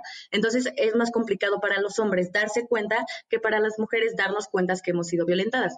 Entonces yo creo que si las mujeres no, no, no empezamos a concientizar esto y los hombres no empiezan a darse cuenta del privilegio que tienen por ser hombres y empiezan a buscar una deconstrucción o una forma de qué van a hacer para, y no porque tengan que dejar un privilegio, sino para que más bien se equipare lo que, eh, la forma en la que han vivido y que sepan que las mujeres también tenemos ese derecho de vivir con los mismos privilegios con los que han vivido ellos. Lo repito, no porque el privilegio que ellos tengan está mal, sino porque a la mujer siempre nos hemos visto subordinadas a ese privilegio que tienen ellos. Entonces, me parece que, es una Mm, es una tarea de todas y de todos empezar eh, a aprender a escuchar, porque ese es otro de los problemas. No sabemos escuchar, no sabemos escuchar qué es el feminismo. Siempre incluso hasta las mismas mujeres nos cuesta trabajo llamarnos feministas, porque cuando decían eh, que eras feminista, eh, te imaginaban, ¿no? Con el pelo rosa, con este, el vello en las axilas, con toda tatuada. Entonces, estos estigmas, porque no saben escuchar, porque no sabemos escuchar lo que es el movimiento, lo que es el feminismo, este, pues no, no, no nos va a llevar a ningún lado. Entonces, creo que es importante escuchar, estar abiertos a aprender, eh, buscar una deconstrucción tanto de hombres y mujeres para que dejemos este, los estigmas que tiene el movimiento y, y así poder avanzar juntos. Ahora, no sé hasta qué punto lo que más nos convendría es proclamarnos en favor del el respeto, del amor, de la paz, de la generosidad, más allá del el sexo que tengamos. Eh, no importa si es niños, mujeres, hombres, porque siento que muchas veces este movimiento se convierte en una eh, guerra de es que contra los hombres y no, a ver, es que esto no es un asunto eh, de, de ir en contra de los hombres porque no quiere decir que todos los hombres sean violentos también eso no quiere decir que no haya mujeres que lo sean. De hecho, eh, hemos visto que en algunas ocasiones estos movimientos feministas se convierten en algo sumamente violento. Y a mí me dan ganas de, llegar y decirles, oigan, momento, no se trata de, generar más violencia para exigir que no sean violentos en contra de nosotras. Se trata de eh, comunicar que lo que mejor nos conviene y lo que mejor, eh, lo que más nos hace bien a los seres humanos es convivir desde otro lugar, no ¿Crees algo así, Brenda? Yo, yo creo que es como, como dicen, ¿no? O como lo han dicho, el tema es ser humanista, ¿no? Respetarnos todas y todas porque somos seres humanos. Correcto. claramente eso sería lo, lo, ideal, o sea, e, eso sería vivir en un mundo perfecto, ¿no? En que no importa tu género, no importa tu edad, no importa nada, te tienes que ser bueno porque con las otras personas, porque es igual a ti, porque no, porque son humanos, ¿no? Eh, el problema creo que aquí sí radica y las estadísticas no lo dicen, ¿no? Los que más violentan a las mujeres son los mismos hombres. Entonces, a partir de ahí, podemos percibir que sí hay un problema de género. Yo le preguntaba el otro día a un criminalista, ¿no? Le decía, es que, eh, ¿por qué los hombres son los que violentan? O por qué, o sea, sí sabemos que las mujeres también muchas veces somos, somos violentas, pero ¿por qué los hombres? O sea, ¿por qué estadísticamente es más probable que un hombre violente que una mujer? Y, él me lo decía, es que eh, hay hombres buenos, hay hombres malos, pero hay algo que tienen en común todas esas personas. Han nacido eh, con una educación machista. Entonces, al nacer con una educación machista, ya no importa si eres bueno, si eres malo, si eres mujer o si eres hombre, importa que, que, tienes una mentalidad eh, de macho, ¿no? Bueno, hablando específicamente de los hombres. Entonces, eso sí, les, sí nos da una desventaja como mujeres. Yo sé y entiendo, eh, por ejemplo, tu, tu postura, ¿no? Pues es que eh, las mujeres también a veces violentamos, los hombres este, pues también violentan, hay hombres buenos, hay mujeres buenas, hay eh, hombres y, mujeres malas. Entonces, eh, creo que lo que sí hay que identificar es que estadísticamente hablando, los hombres son quienes más violentan a las mujeres que las mujeres a los hombres, ¿no? Entonces, eso me parece que es fundamental, incluso desde la sociología te pudieran decir, bueno, un sociólogo, ¿no? Que, nos diga, es que a nosotros sí nos interesa saber más estadísticamente quiénes violentan más, porque estamos para estudiar lo que pasa eh, en la sociedad. Entonces, si nos vamos a estadísticas, sí hay un problema de género, más allá de que todas las personas tenemos que ser buenas, sí se percibe que hay un problema de género. No lo digo yo, no lo dicen las feministas, lo dicen las estadísticas, incluso también las violaciones sexuales, este, los abusos sexuales, es más probable, es muchísimo más probable que sean cometidos por hombres que por mujeres. Entonces, creo que sí, precisamente por eso el movimiento feminista quiere que identifiquemos eh, cómo los hombres, eh, por la educación y la cultura que, se les ha dado, eh, son más propensos a, ser violentos y las mujeres somos más propensas a recibir esas violencias. Brenda, ¿qué batallas se han ganado a partir de que se ha levantado la voz, como decíamos hace un rato, cada vez más fuerte o cada vez con más intención de lograr algo. ¿Qué se ha logrado a nivel mundial y particularmente también en México? Yo creo que hemos logrado eh, muchas cosas las mujeres eh, históricamente, bueno, en, esta lucha, ¿no? Que es histórica, hemos ganado muchas cosas, pero en los últimos años y a lo mejor lo que se puede ver eh, visiblemente es que precisamente las mujeres ya no tenemos miedo. O sea, a las mujeres ya nadie nos está callando, ya no tenemos miedo de salir a la calle y decir que una persona nos violó, que una persona abusó de nosotros y eso para mí es un gran avance porque era algo que no se hablaba. O sea, antes podían abusar de ti y era mejor como quedarte callada, ¿no? Porque qué van a decir de ti, la violada, la abusada, etcétera. Entonces, a mí me parece que uno de los grandes avances es que las mujeres estamos alzando la voz, ya no tenemos miedo. De hecho, pasó, por ejemplo, con el Me Too, ¿no? Que a pesar de que o de tuvo sus críticas, de que se hubieron este, falsas acusaciones, etcétera, que eran de manera anónima, a mí me parece un movimiento que lo que hizo fue que se visibilizara lo que estaba pasando dentro de a lo mejor de, de la literatura, del cine, que fue cuando se empezaron como estas denuncias, ¿no? El tema de que las mujeres ya no nos estemos callando, que estemos denunciando lo que nos están hecho, ya sea de manera pública o legalmente este, ante una autoridad, para mí eso es un gran avance. Por una parte. Por otra parte, eh, creo que también hay que reconocer el tema de que en, en la política eh, vemos o por lo menos se percibe que hay más paridad de género. Antes era impensable ver un Congreso, ¿no? Que, la presidenta de la mesa directiva del Senado fuera una mujer. O sea, ¿cuándo íbamos a ver eso? Y no quiero hablar solamente de un gobierno, me parece, porque ni siquiera es un tema del gobierno actual. Eh, es una lucha que ha sido de mujeres, no es de ningún gobierno, es solamente de las mujeres y creo que, pero creo que ha sido un avance muy significante eh, por ejemplo, hace unas semanas que viéramos en, en, una mañanera, ¿no? A puras mujeres, que estaba la secretaria de, gobierno. Para empezar, ¿cuándo íbamos a tener una secretaria de gobierno mujer? Eh, eso creo que sí son avances, más allá de, de que tengamos o sigamos teniendo eh, políticos misóginos, este, el mismo presidente que ha minimizado el movimiento feminista, creo que eh, en la política también ha habido un avance de quienes nos representan, porque aparte también no, no podemos percibir que, que, las, bueno, más bien no podemos entender una política con perspectiva de, género si no hay mujeres haciendo política. Y creo que ahí también hay, hay un gran avance. Ahora decías algo que eh, me hace reflexionar, que hemos crecido, tanto hombres y mujeres, criados en una cultura machista. ¿No? Eh, a las mujeres nos han enseñado, ya sea eh, con palabras o, por medio de que nosotros copiemos las actitudes de eh, las demás mujeres, de ponernos por abajo y de tener que aguantar ciertas situaciones violencia, de violencia porque así es como tiene que ser, ¿no? Porque así es y pues porque si quieres ir en contra de ello, se te echan encima.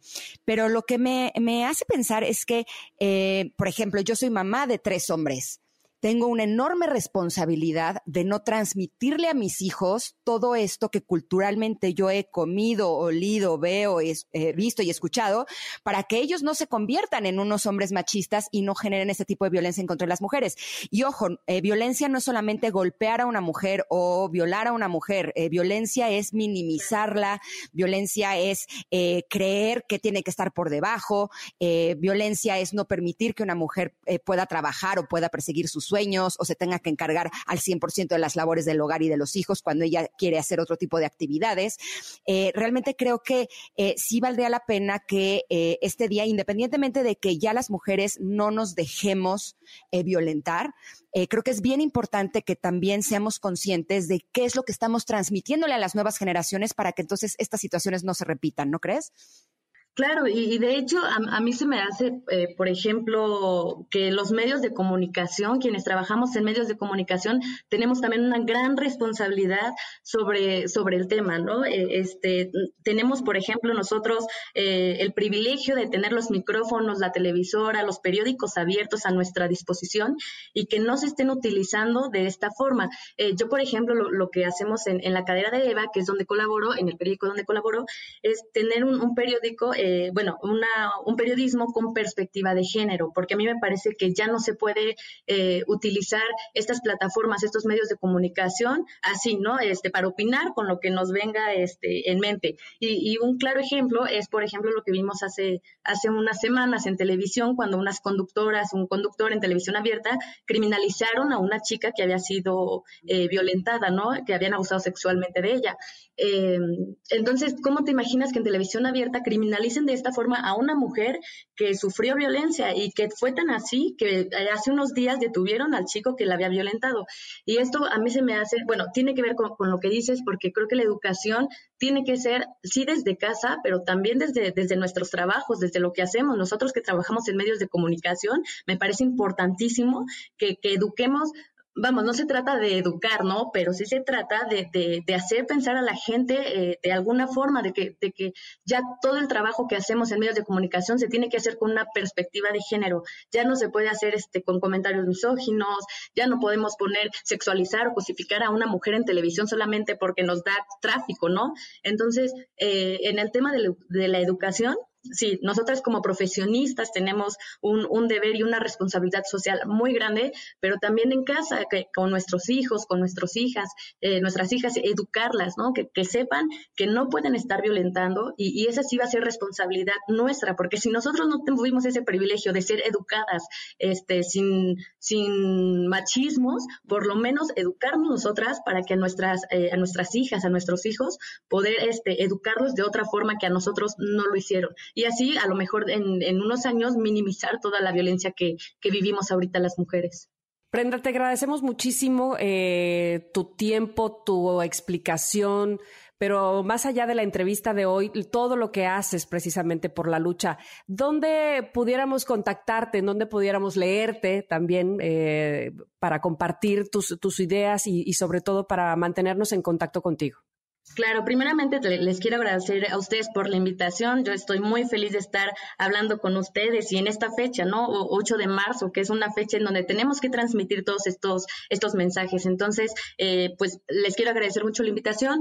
Yo trabajo en la silla rota, eh, este, pero en específico en la cadera de Eva. Es un espacio que hacemos periodismo con perspectiva de género y, y bueno, ahí pueden leernos, pueden seguirnos en las redes sociales, la cadera de Eva, en Facebook, Twitter, Instagram. Eh, pues ahí estamos. Perfecto. Muchísimas gracias, Brenda. Te mandamos un abrazo enorme. Gracias a las dos. Mucho gusto. Gracias, vámonos a un corte, pero regresamos. Tenemos todavía mucho más en este Día Internacional de la Mujer aquí en Ingrid y Tamara por el 102.5. Volvemos. Es momento de una pausa. Ingrid y Tamara en MBS 102.5.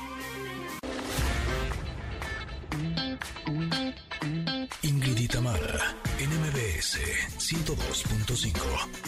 Continuamos. Tiembla el Estado, los cielos, las calles, que tiemblen los jueces y los judiciales. Hoy a las mujeres nos quitan la calma, nos sembraron miedo, nos crecieron alas.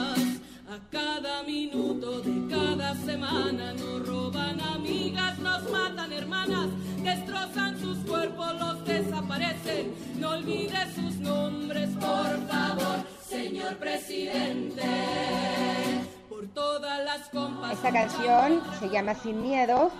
Vivir Quintana con el Palomar se estrenó la noche previa a la marcha del 8M del 2020 y se ha convertido en uno de los más grandes himnos feministas. Eh, ya nos estamos acercando al final de este programa, pero queremos hacerles una recomendación porque ustedes sabían que ahora Fox Channel se llama Star Channel, pero mm. tranquilos, ¿eh? es solamente un cambio de nombre, porque todo lo que nos gusta sigue estando aquí.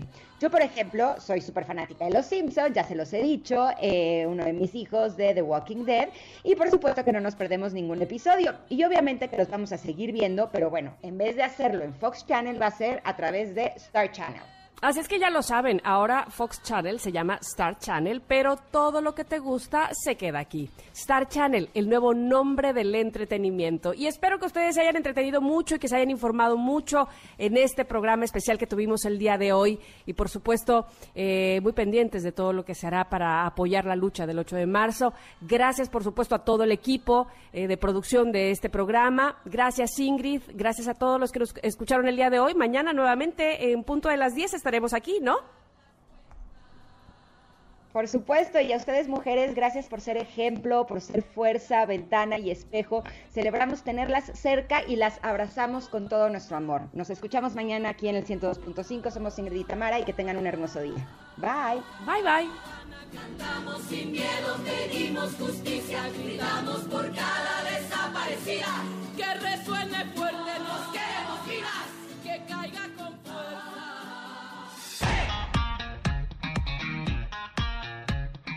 Ingrid y Tamara te esperan en la siguiente emisión, MBS 102.5.